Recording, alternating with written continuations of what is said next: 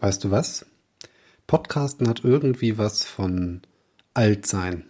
Und ich meine so richtig alt, jetzt nicht so Ende 50, Anfang 60, sondern richtig alt.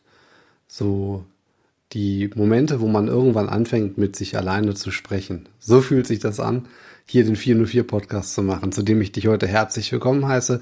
Und äh, wir haben heute ein spannendes Thema. Wir sprechen nämlich heute zum, äh, ja, so ist das, wenn die Folien nicht funktionieren. ähm, wir sprechen heute über URL-Reduzierung, wie man die plant und wie man sie auch im Anschluss umsetzen kann. Und wenn dich das Thema interessiert und warum ich das Gefühl habe, alt zu sein, dann bleib einfach dran.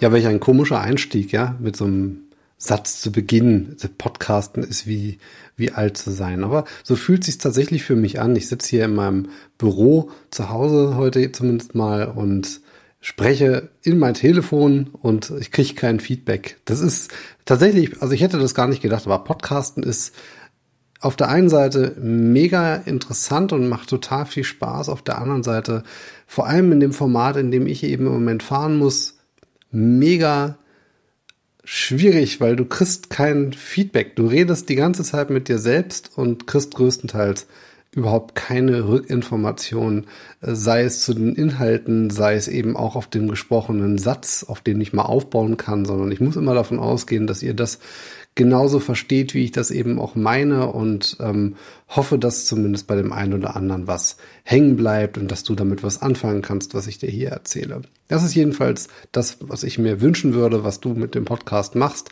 Einfach, dass er den Horizont ähm, zumindest im Bereich ähm, von Website-Fehlern und von der Optimierung von Websites einfach erweitert und dass du auf Ideen kommst, wie du dein Produkt, deine Website besser machen kannst. Und das heutige Thema ist ähm, teilweise oder wahrscheinlich zu einem großen Teil sehr SEO-lastig. Das heißt, wenn dich das Thema SEO nicht so stark interessiert, könnte es durchaus sein, dass heute der Podcast dich ein bisschen hm, vielleicht auch überfordert, weil dir ja vielleicht gewisse Vorkenntnisse fehlen, aber vielleicht auf der anderen Seite auch viel Neues bringt, weil du dich damit noch nicht so stark beschäftigt hast. Wer muss jetzt eigentlich URL-Reduzierung machen und warum? Das ist eigentlich erstmal die, die erste Frage, die man sich stellen muss. In meinen Augen muss sich damit jeder beschäftigen, der eine Website hat, die einfach in Relation zum normalen Maß innerhalb eines Themas überproportional groß ist. Das muss man jetzt nicht verstehen auf Anhieb. Das war jetzt vielleicht auch ein bisschen schwierig ausgedrückt, aber ähm, äh, packen wir das mal aus und, und zerlegen das mal in die Einzelteile. Was meine ich innerhalb des Marktes? Wenn ich eine Website neu bauen möchte, dann muss ich mich in der Regel erstmal nicht mit dem Thema URL-Reduzierung beschäftigen. Ähm, aber wenn ich eine neue Seite baue zu einem ganz speziellen Thema, das ich mir ausgesucht habe oder das ein Kunde ähm, ähm, von mir möchte, weil er eben eine Idee hat, dann muss ich erstmal schauen, zumindest wenn ich jetzt die SEO-Brille ausschließlich aufhabe, mit wem habe ich mich da eigentlich angelegt, wenn ich da vorhabe zu ranken? Was sind das für Websites? Was sind das für Website-Typen? Was haben die für Content-Formate? Was muss ich planen? Welche Anzahl an Content müsste ich eventuell planen, also an Unterseiten? Nicht, dass diese Anzahl an Unterseiten jetzt zwingend ein, äh, eine, eine Kennzahl ist, wie gut die Seite ist, aber man hat schon mal eine leichte Tendenz, wenn man zum Beispiel im Kreditbereich sieht, dass so der Durchschnitt, das ist jetzt eine fiktive Zahl, ähm, zwischen 150, 180 und 200 Unterseiten hat je Website, dann kann ich ziemlich sicher sein, selbst wenn ich eine mega holistische Landingpage habe, dass ich es wahrscheinlich nicht ohne weiteres, wenn nicht einige andere Faktoren noch wirklich gut sind, unter die Top 5 schaffen werde.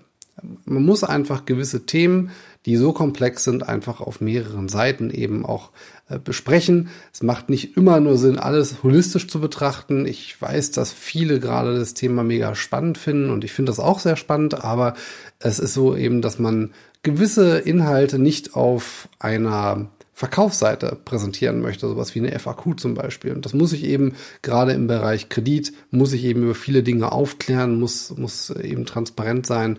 Ähm, und da gehört eben nicht alles auf so eine Verkaufsseite von so einem Kredit oder eben auf so eine Leadseite.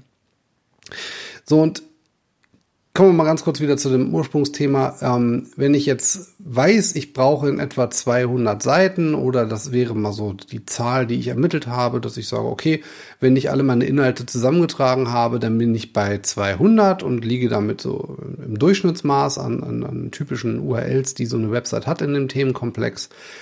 Dann ist es ja gut, dann passt das.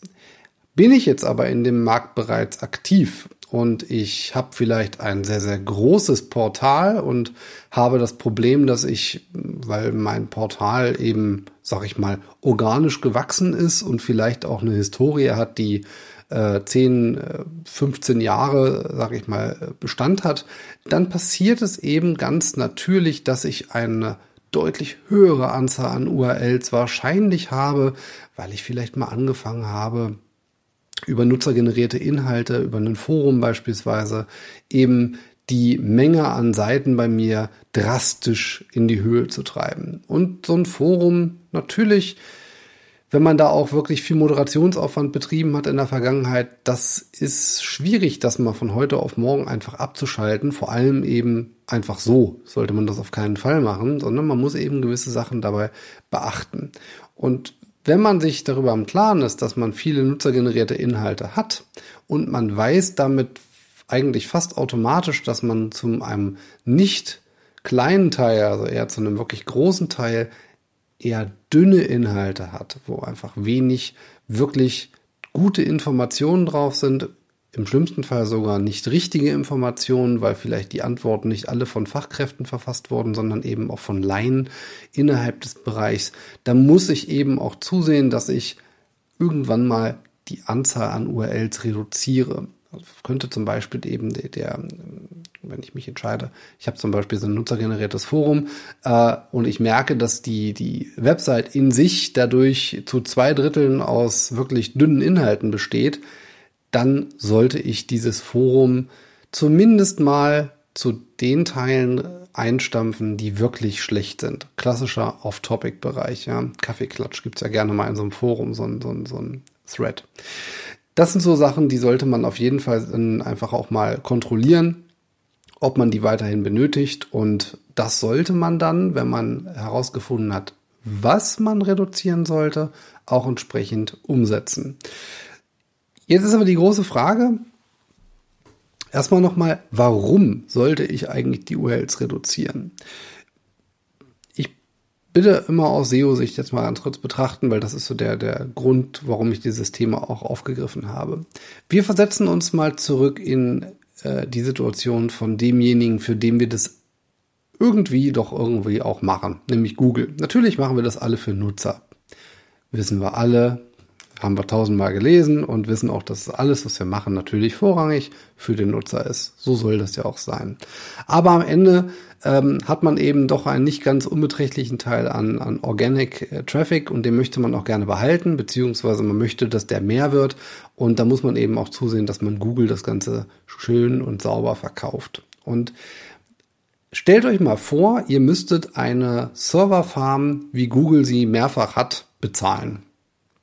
Ihr müsstet für jede URL, die ihr in den Index schießt, an Google einen Euro, einen symbolischen Euro bezahlen. Jedes Mal, wenn Google kommt und diese URL crawlt.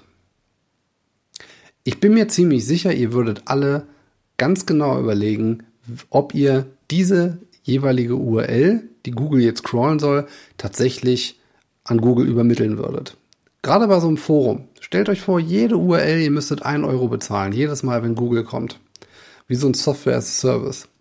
Ich bin mir tausendprozentig sicher, ihr würdet das ganze Thema viel, viel ernster nehmen. Und drehen wir den Spieß jetzt mal um. Google bezahlt eine Menge Geld dafür, um eure dünnen Inhalte zu crawlen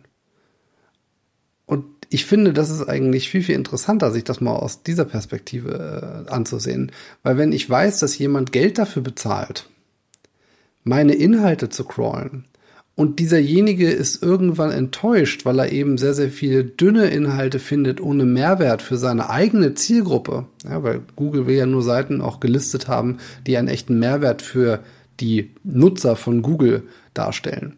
So, und wenn ich eben viele von solchen Inhalten habe, die Google eigentlich gar nicht crawlen müsste, dann ist es eine ganz natürliche Reaktion, dass Google das nicht gut findet und dass Google in Zukunft die betreffenden URLs mit einer sehr hohen Wahrscheinlichkeit weniger crawlen wird. Jetzt könnte man natürlich sagen, okay, ja, Google pendelt sich da schon ein, die, die, wenn sie eben mich, die, die schlechten URLs weniger crawlen, ja, dann machen sie das eben, das betrifft mich ja dann gar nicht. Ja, kurz gedacht ist das schon richtig.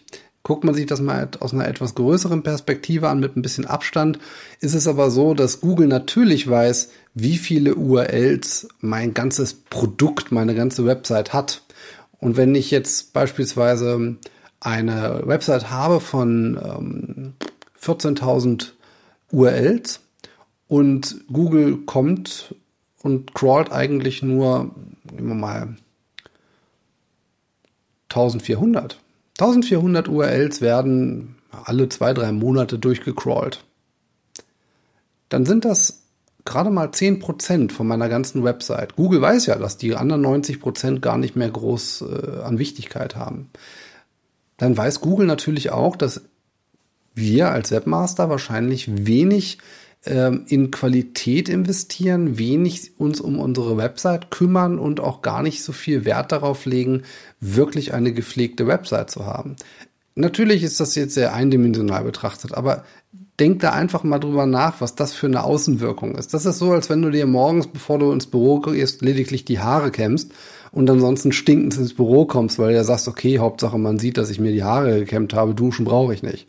Ja, weil 90 Prozent vom Körper sieht man eh nicht. So in etwa, der verhinkt vielleicht etwas der Vergleich, aber vielleicht wenn du das mal aus der Perspektive betrachtest, dann machst du dir vielleicht schon viel eher Gedanken darüber, ob dieses Crawl-Budget oder dieses ganze Thema Crawl-Verhalten auch für deine Website nicht so unwichtig ist. Jetzt haben wir das Warum geklärt, was man reduzieren sollte, war zur Hälfte. Ich würde nämlich sagen, da, da fehlt noch ein Teil. Was sollte man reduzieren? Es ist jetzt schwierig, das ohne ganz konkretes Beispiel zu sagen, weil du jetzt ja noch nicht die Seiten vor Augen hast. Du hörst mir ja zu. Vielleicht überlegst du dir einfach selber mal anhand deiner Logfiles und schaust dir mal an, welche Seiten nicht gecrawlt werden. Und dann weißt du zumindest mal, welche Inhalte für Google in der Regel eher uninteressant sind, weil eben vielleicht Qualität nicht stimmt, weil eben selten sich was aktualisiert, weil du einfach die Seiten ja, so ein bisschen stiefmütterlich behandelst und rumliegen lässt, schau dir einfach mal die Seiten an, die wenig gecrawlt werden. Und dann hast du zumindest mal einen Anhaltspunkt, was du vielleicht reduzieren könntest oder wo du vielleicht für eine bessere Qualität sorgen ähm, solltest. Ja, auf der anderen Seite natürlich kannst du noch die Search Console Daten ranziehen und eben auch die ganz normalen äh, Webanalyse-Daten, beispielsweise aus Google Analytics. Auch da kriegst du Informationen darüber, was eigentlich tatsächlich bei dir Organic Traffic bekommt. Und diese Inhalte, die quasi da aus dem Raster rausfallen, nämlich die, die keinen Traffic kriegen, die, die keine Sichtbarkeit haben, das sind mit einer ziemlich hohen Wahrscheinlichkeit eben auch die URLs, die du wahrscheinlich reduzieren könntest oder aber dir Gedanken machen musst, was da fehlt, was du besser machen kannst, um die Inhalte einfach auch zum Ranken zu bringen, damit sie wieder für Google Bedeutung haben und vor allem eben auch für deine Nutzer.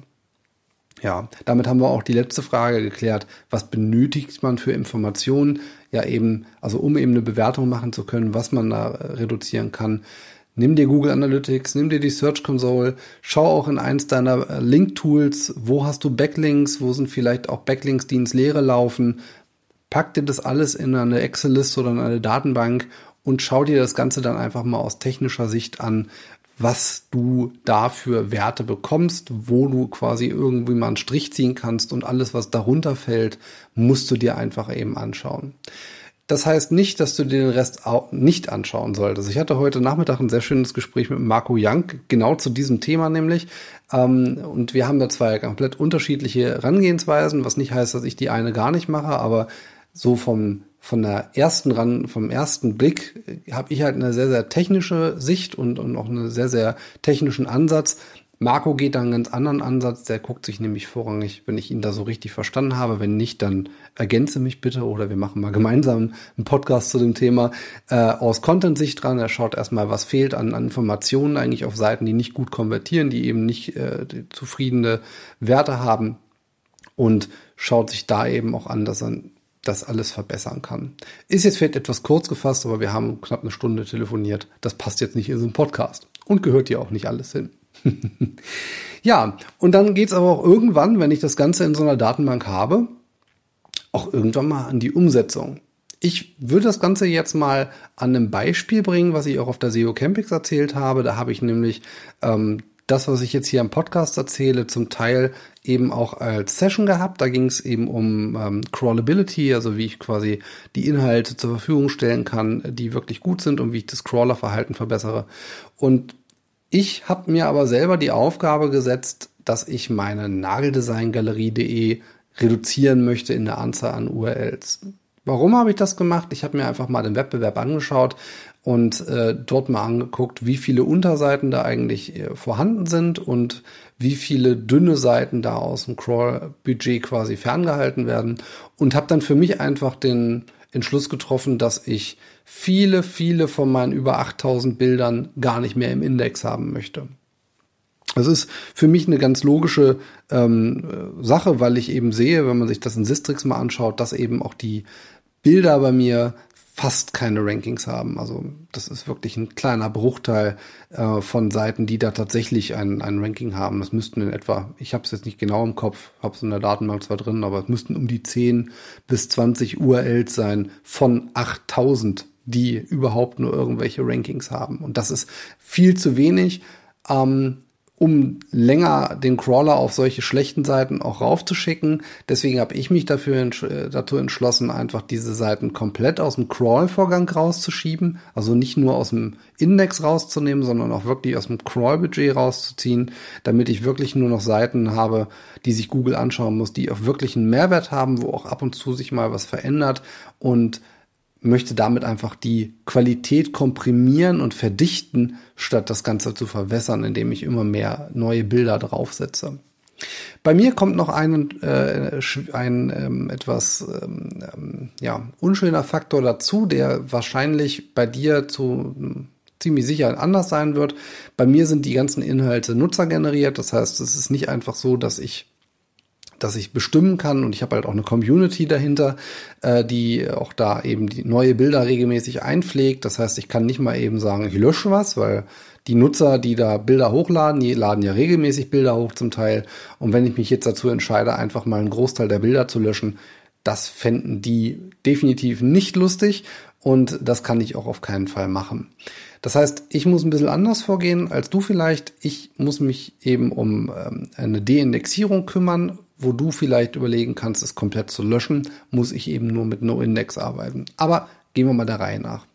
Ich habe jetzt mal eine Liste, die ich mir in meiner Planung am Ende ist einfach eine, eine Datenbank oder eine ganz normale Excel-Liste dabei rausgekommen, in der ich in der ersten Spalte die URLs habe. In der zweiten Spalte stehen dann solche Sachen wie Anzahl an, an Backlinks, ähm, Besucher in den letzten drei Monaten, Bounce Rate und Conversion Rate in Bezug auf meine Ziele, die ich eben habe, etc. pp. Also alle die ganzen Sachen, die für mich wichtig sind, an denen ich bemesse auf URL-Basis, ob diese Seiten länger im Index drin sein sollen oder eben nicht.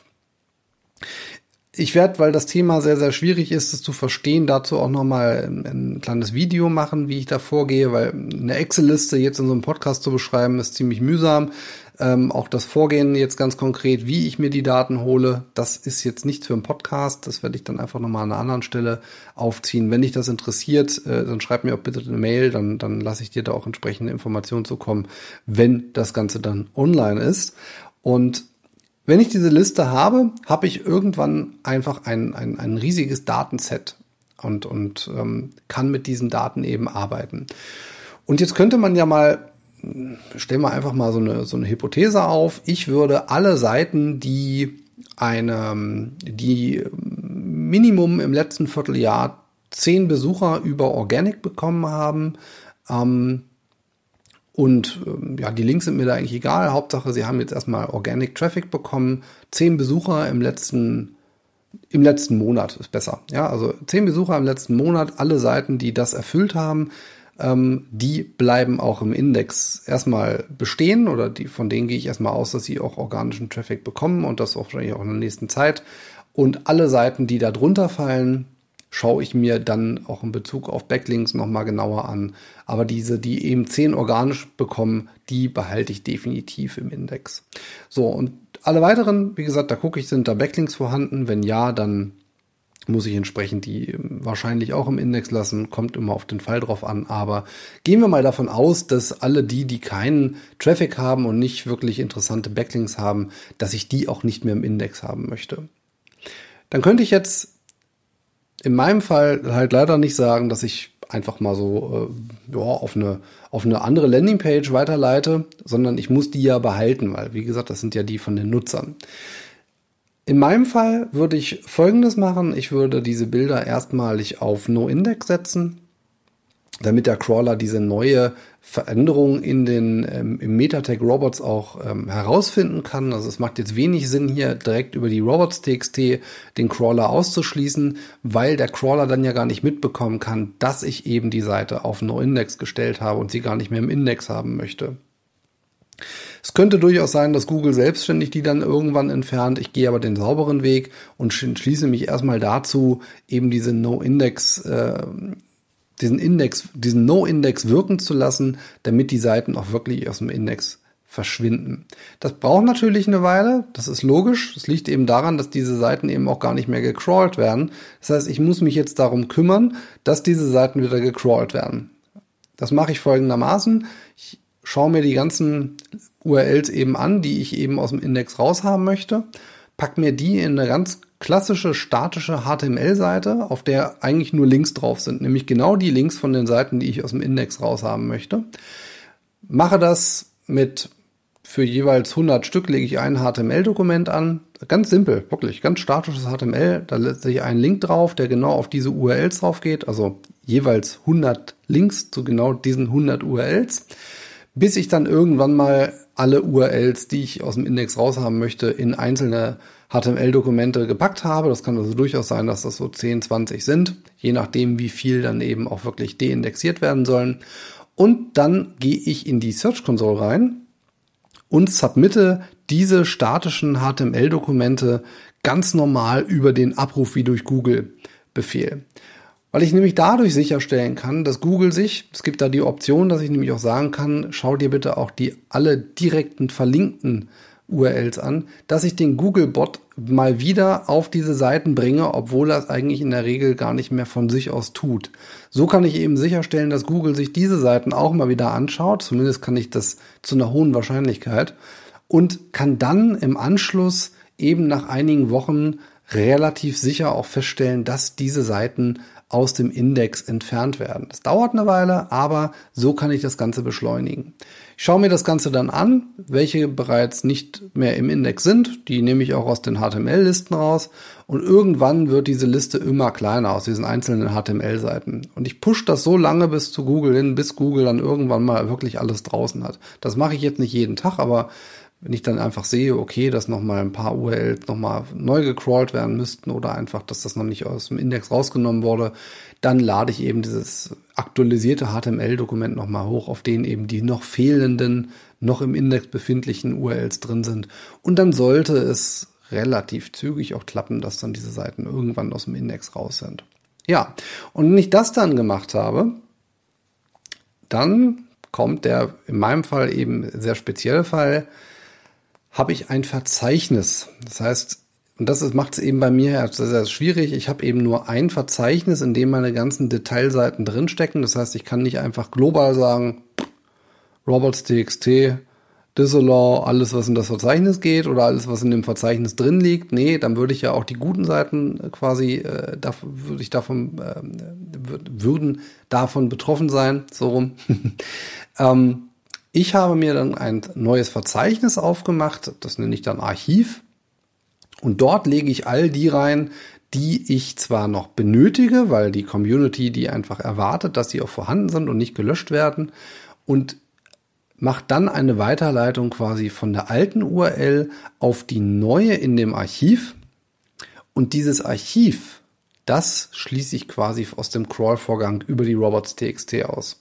Das heißt, im ersten Schritt kümmere ich mich um die Deindexierung und sobald die stattgefunden hat, verschiebe ich dieses Dokument in ein anderes Verzeichnis, welches über die robots.txt gesperrt ist.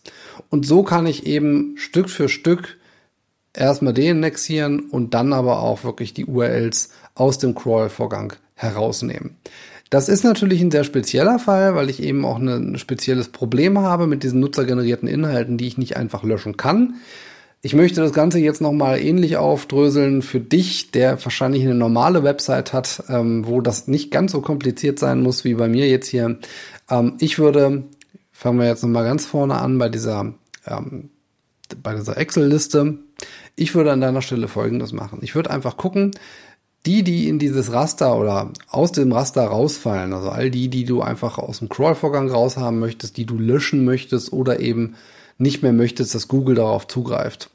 Ich würde in erster äh, Hinsicht immer gucken, ob ich den Inhalt nicht vielleicht verbessern kann. Das ist erstmal Punkt eins, ja. Also wenn ich wirklich sehe, dass da Inhalte sind, die eigentlich gar nicht so schlecht sind, dann würde ich erstmal probieren, die Inhalte vielleicht zu verändern und, und zu aktualisieren oder eben auch zusammenzuführen, wenn ich vielleicht sehe, dass ich zu einem Keyword mit fünf URLs im, im Google-Index äh, irgendwo ranke, dann würde ich vielleicht gucken, dass ich das Ganze auf eine URL reduziere und die dann aber wirklich pushe und das so ein bisschen holistisch mache.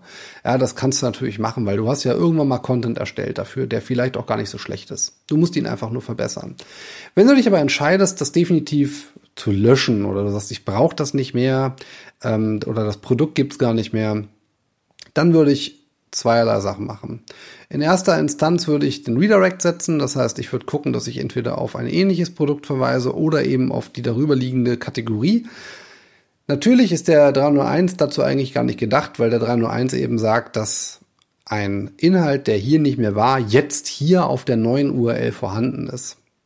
Das ist ja in deinem Fall nicht so. Also wenn du auf eine Kategorie darüber verweist oder auf ein ähnliches Produkt, dann ist es ja nicht das gleiche Produkt. Am Ende ist es aber so, dass man hier vielleicht jetzt mal ein Stück weit mehr an den Nutzer denken sollte und sich wirklich überlegen muss, okay, ein Nutzer, der sich das vielleicht mal äh, irgendwo abgespeichert hat oder vielleicht aus einer alten E-Mail nochmal auf einen Link draufklickt oder aus einem ja, Newsletter oder wo auch immer her er diesen Link her hat, den möchte ich doch nach Möglichkeit nicht einfach in so eine Fehler 404 oder richtigerweise auf eine Fehler 410 Seite verweisen, sondern eben zu einer Seite, die auch zumindest mal im Ansatz seinen Bedarf vielleicht decken kann und vielleicht sein Problem löst. Und deswegen würde ich wahrscheinlich erstmal schauen, kann ich eine Weiterleitung einbauen? Wenn es passt, dann mache ich das. Wenn ich sage, okay, ich habe den Inhalt überhaupt nicht mehr auf meiner Website drauf oder ich habe auch nichts ähnliches, dann lösche ich es verdammt. Und dann habe ich eben nur eine Wahl, nämlich den Statuscode 410. Warum nicht 404? Das ist jetzt so ein Thema, da, da fragst du zehn SEOs und du kriegst Minimum mal zwei unterschiedliche ähm, Antworten. Der 404, wenn man es jetzt mal aus der komplett technischen Sicht äh, betrachtet, ist ein Fehlercode und kein Code, der sagt, der Inhalt ist jetzt nicht mehr da. Ja, ein Fehlercode ist nämlich das, was der Ausdruck Fehler auch sagt, etwas Temporäres, was gerade nicht funktioniert. Wenn ich aber mich entscheide, etwas zu löschen, dann wird das nicht nur temporär passieren, sondern der ist dann weg. Und genau für diesen Fall gibt es eben auch einen Statuscode und das ist der 410er, der ist genau dafür gemacht, wenn es etwas nicht mehr gibt und auch nicht mehr geben wird, dann sollte man eben diesen Statuscode 410 ausgeben und nicht den 404er. Ich weiß, dass viele da ein bisschen äh, unterschiedliche Meinungen haben. Ja, viele sagen, dass der 404er so ein bisschen so eine Art, Art softe Löschmethode ist, weil man sich vielleicht mal irgendwann überlegt, den Inhalt dann doch nochmal zu veröffentlichen. Aber sind wir doch mal ganz ehrlich, wer macht das schon? Äh, ich persönlich äh, nehme da Abstand von. Also ich mache alles sauber per 410, so wie es eben auch der Standard definiert hat und gehe auch davon aus, dass Google das schön findet. Dafür ist der Status Code gedacht und Google richtet sich eigentlich bei allen Dingen, die sie so machen, größtenteils schon an die Statuscodes und deren jeweiligen Sinn und Zweck. Deswegen beim Löschen 410. Jedenfalls dann, wenn ihr mit mir zusammenarbeitet, dann geht davon aus, ich baue 410er ein und nicht 404er. so, bei 410ern ist es eben so, oder auch bei 404ern, dass eben der Inhalt da nicht mehr ist, wo er mal war. Und ihr habt dann eben auch den Vorteil, dass ihr euch das ganze Thema äh, No-Index gar nicht mehr berühren muss, weil beim 410er wird Google dieses Dokument ziemlich sicher bald äh, aus dem Index entfernen, weil Google eben auch nicht auf Leichen verlinken möchte, äh, sondern eben nur auf Inhalte, die auch da sind. Und da ist der 410er doch etwas rigoroser als der 404er, weil da beim 404er ist es eben so, dass Google ja durchaus auch mal einen 404er finden kann, weil wenn der Inhalt gerade halt mal nicht da ist, warum auch immer, dann kann Google ja nicht gleich pauschal immer gleich die Seite aus dem Index rausnehmen um, und sie erst beim nächsten Mal wieder reinsetzen. Beim 410er guckt sich Google das in der Regel ein, maximal zweimal an und dann ist der Inhalt auch tatsächlich weg aus dem Index. Beim 404er kann das durchaus länger dauern. Ja, kannst das vier, fünf Mal unter Umständen, je nachdem, wie wichtig das tatsächlich auch ist. Ja, man muss halt auch überlegen, wenn man jetzt eben in einem stark umkämpften Bereich ist, ähm, setzt euch da bitte mal in Googles Position und ähm, jemand sucht zum Thema äh, Kredit, gehen wir mal wieder auf das Thema, da haben wir ein ziemlich hohes Suchvolumen und es ist auch so, dass da eben ja, eine gewisse Form von Seriosität erwartet wird. Und wenn ihr sucht nach einem Kredit und die ersten zwei Ergebnisse sind 404, ähm, das würde man auf Dauer nicht tolerieren. Von, also die, die, wie soll ich mal sagen, eure Nutzererfahrung mit dem Produkt Google würde dadurch leiden. Und das ist natürlich nichts, was Google haben möchte. Wenn ihr jetzt aber in einem ganz unbe Teichpumpen beispielsweise, ihr habt irgendwas zum Thema Teichpumpen mal irgendwann gemacht man munkelt ja, ich hätte da ein Projekt. ähm, dann ist es da so, dass Google da etwas, also jedenfalls sind das meine Erfahrungen, gerade in etwas weniger umkämpften Bereichen mit etwas äh, niedrigem Suchvolumen, da sind so 404er doch durchaus mal noch toller, da sind sie etwas toleranter als eben bei den stark umkämpften Suchbegriffen. Ja, ich, was soll ich sagen? Ich bin am Ende mit dem Thema, weil am Ende muss man klar sagen, wenn ich etwas redirecte, dann redirecte ich es eben und wenn ich etwas lösche, dann lösche ich es. Das ist das, was mehr Möglichkeiten habt ihr nicht, wenn ihr eure URLs reduzieren möchtet.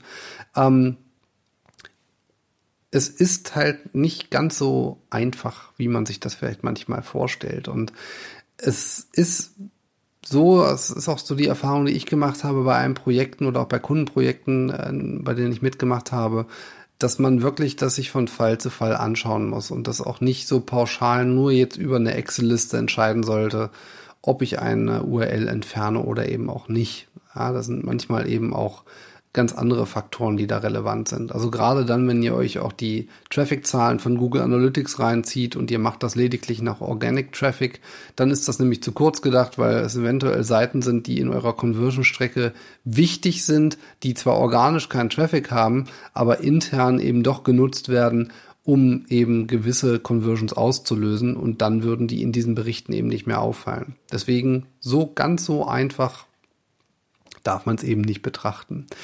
Ähm, wenn du dabei Hilfe brauchst, ähm, machen wir mal einen kleinen Werbeteil, dann kannst du mich gerne anschreiben oder auch gerne mal anrufen. Dann können wir da gerne mal drüber reden, was ich dir da abnehmen kann, wie ich dir dabei helfen kann, weil ich mache Technical SEO Audits. Ja, der ein oder andere weiß das vielleicht. Ich erzähle nicht nur, sondern ich mache auch. Und ähm, wenn du da Hilfe brauchst, ähm, sprich mich einfach mal an. Ich freue mich und wünsche dir jetzt noch einen schönen Abend oder eine schöne Restwoche, je nachdem, wann du den Podcast hörst und freue mich, wenn du auch nächste Woche wieder einschaltest zum 404 Podcast mit André Goldmann. Mach's gut, bis dann, ciao.